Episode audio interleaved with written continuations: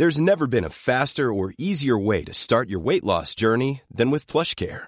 PlushCare accepts most insurance plans and gives you online access to board-certified physicians who can prescribe FDA-approved weight loss medications like Wigovi and Zepbound for those who qualify. Take charge of your health and speak with a board-certified physician about a weight loss plan that's right for you.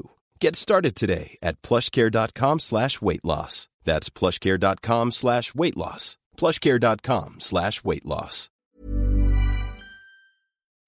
Mario Maldonado en Bitácora de Negocios. Le platicamos aquí que el presidente Andrés Manuel López Obrador dio el segundo banderazo de inicio para el tramo 3 del tren Maya, para la construcción de este proyecto ambicioso en el sureste mexicano. Y para hablar de esto y de otras cosas que tienen que ver con este proyecto, está en la línea telefónica Rogelio Jiménez Pons, el director del Fondo Nacional de Fomento al Turismo, quien lleva este proyecto. Rogelio, ¿cómo estás?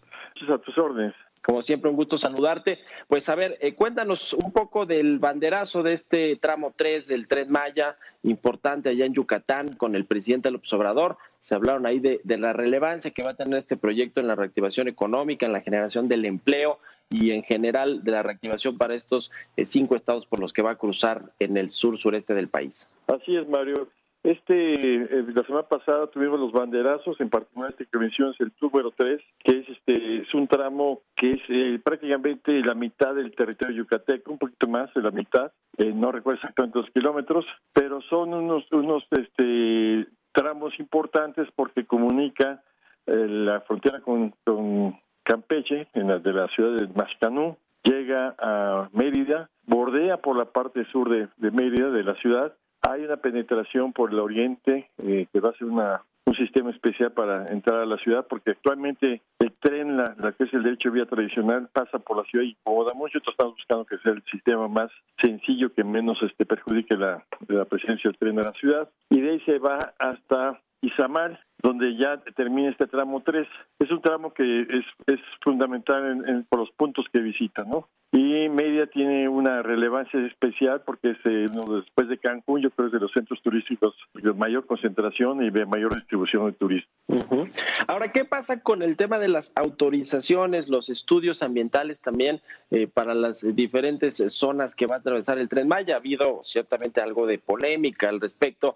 Eh, que el presidente dijo, por cierto, que no iba a haber daño ambiental y que las, los estudios y autorizaciones pues prácticamente estaban listos. ¿Qué, decir al respecto, Rogelio? ¿Cómo va este asunto? Sí, son dos cosas pues, muy distintas que es importante que el público esté bien informado, porque ha habido mucha desinformación. Eh, actualmente los trabajos que se llevan inicialmente son trabajos que se están haciendo sobre la vía existente, sobre el derecho de vía existente, donde se están haciendo labores de limpieza, levantamientos de muchas estructuras que había viejas por ahí, en fin, todo lo que es eh, lo que es normal de, de mantenimiento, digamos, para eso te requieres una, eh, digamos, una anuencia por parte de Semarnat, que no es un estudio de impacto ambiental porque se reconoce que está impactado ambientalmente todo este perro. Pero sí se hace una mía ya de, integral, una manifestación de impacto ambiental ya con datos de las ingenierías, porque entonces ya tú ya haces un reporte de cómo está.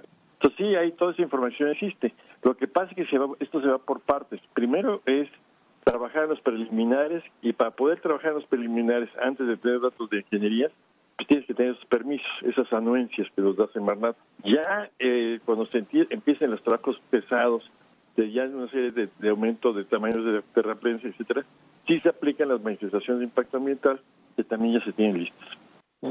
Y una vez presentadas estas manifestaciones de impacto ambiental y, una vez eh, obtenidas también todas las autorizaciones ambientales, ustedes han dicho que van a ejecutar eh, posteriormente medidas de mitigación, eh, de compensación que están establecidas incluso ahí en el proyecto y, y, comparten, digamos, este tema con las autoridades. ¿De qué estamos hablando? ¿De qué tipo de medidas y cuánto podrían invertir o van a invertir en esto?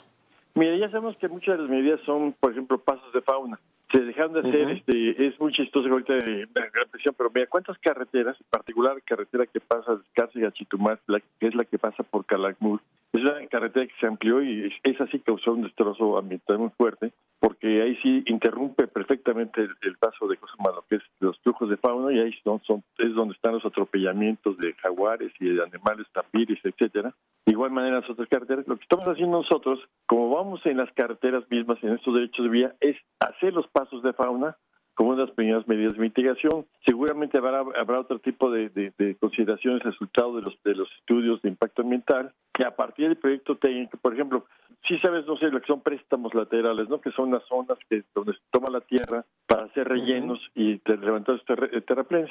Estos eh, préstamos este, laterales que se hacen en concordancia con los municipios, que se, se, hacen hoyos ahora sí para sacar tierra, posiblemente exista también la necesidad de convertirlos en rellenos sanitarios. O sea, muchas veces los municipios o, poblados que no tienen recursos tiran la, basura así por en lugares no aptos y se producen los lixiviados que contaminan.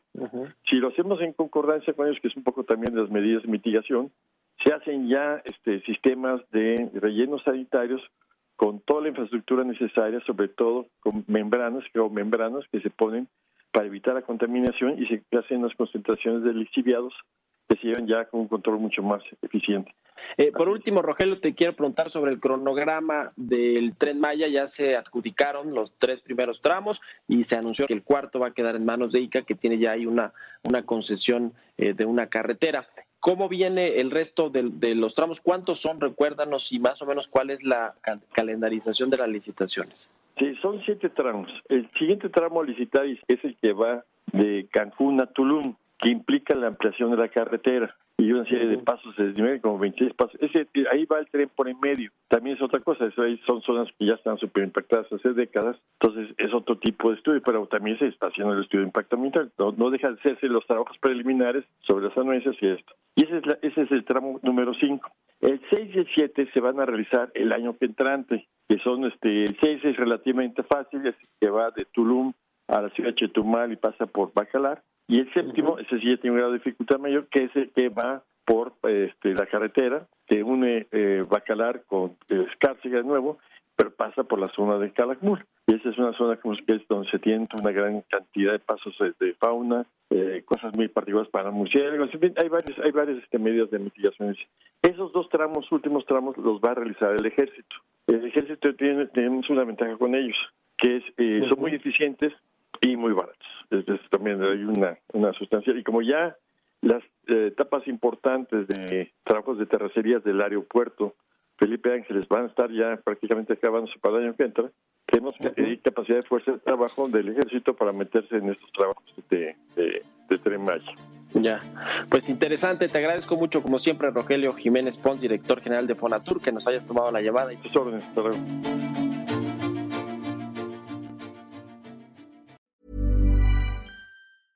Even when we're on a budget, we still deserve nice things. Quince is a place to scoop up stunning high-end goods for 50 to 80% less than similar brands. They have buttery soft cashmere sweaters starting at $50, luxurious Italian leather bags, and so much more.